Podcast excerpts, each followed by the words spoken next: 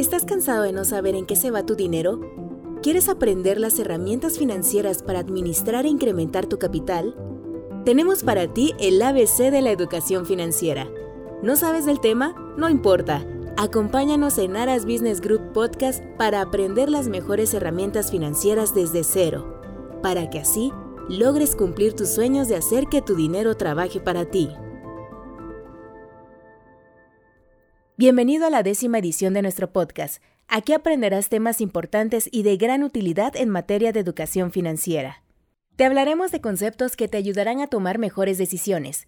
También presentaremos algunos tips para administrar tus finanzas personales y para hacer que tu capital crezca. Te traeremos invitados con una amplia trayectoria en el tema, mismos que te relatarán su experiencia en este ramo y te darán algunos consejos que puedes aplicar desde ya para lograr el bienestar de tus finanzas.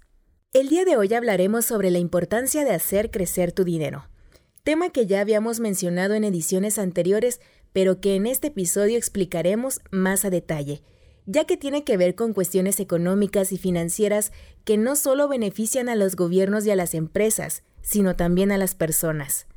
Para comprender lo anterior es importante retornar a la teoría que explica cómo funciona el dinero. Básicamente, la teoría del dinero explica que este es todo aquello que se acepta como intercambio para adquirir bienes y servicios.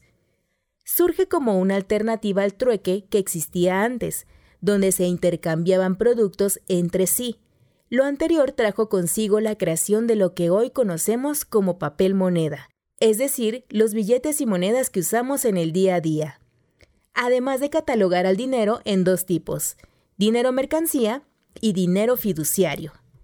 El dinero mercancía es aquel que se usa como dinero, pero que tiene un valor intrínseco, es decir, un valor en sí mismo, como es el caso de los metales preciosos como el oro y la plata. Incluso el cacao entra en esta categoría. Ahora bien, si el dinero no tiene valor intrínseco, entonces es dinero fiduciario que es aquel cuyo valor depende únicamente de la confianza de que sea aceptado como medio de pago, tal como sucede con los billetes y las monedas, ya que están marcadas con el valor que les corresponde. Por ello confiamos en ellas y en el valor que dicen tener. ¿Por qué lo anterior es importante? Bueno, lo anterior ayuda a entender dos cosas. Que el dinero cumple con tres funciones básicas y que tiene un valor en el tiempo. Las tres funciones básicas del dinero son medio de pago, el dinero debe servir como un medio de cambio para adquirir productos o servicios. Unidad de cuenta, el dinero sirve como una unidad para medir el valor de los productos que vamos a adquirir. En otras palabras, el dinero funciona como esa unidad que ayuda a fijar los precios de la ropa que pensamos adquirir, la comida que queremos comprar, o bien los servicios que debemos pagar, como es el caso de la telefonía. Depósito de valor.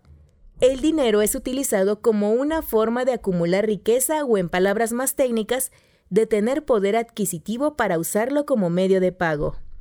Gracias a estas funciones, podemos decir que el dinero tiene un valor en el tiempo. Es decir, que el dinero que en este momento tenemos no valdrá lo mismo mañana o en 50 años. Ni siquiera el dinero que teníamos ayer vale lo mismo que hoy.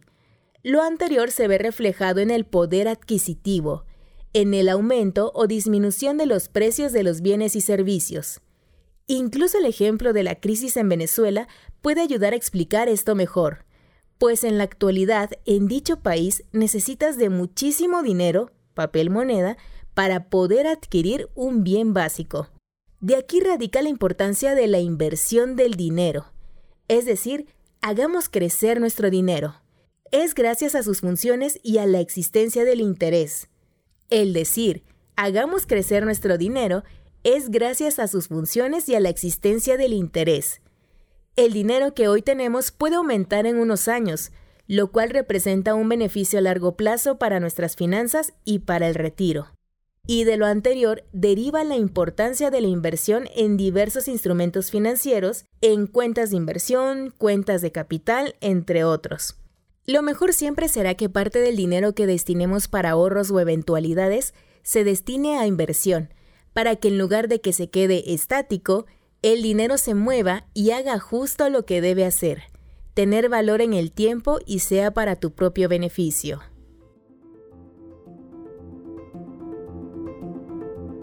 Recuerda que si conoces a alguien a quien le pueda interesar este tema o que necesite urgentemente administrar sus finanzas, compártele este podcast, porque la educación financiera no es para unos cuantos, es para todos. Si a todos nos va bien, a la sociedad le irá mejor. Yo soy Luvia, gracias por escucharnos en nuestro canal de Aras Business Group, nos vemos en la próxima.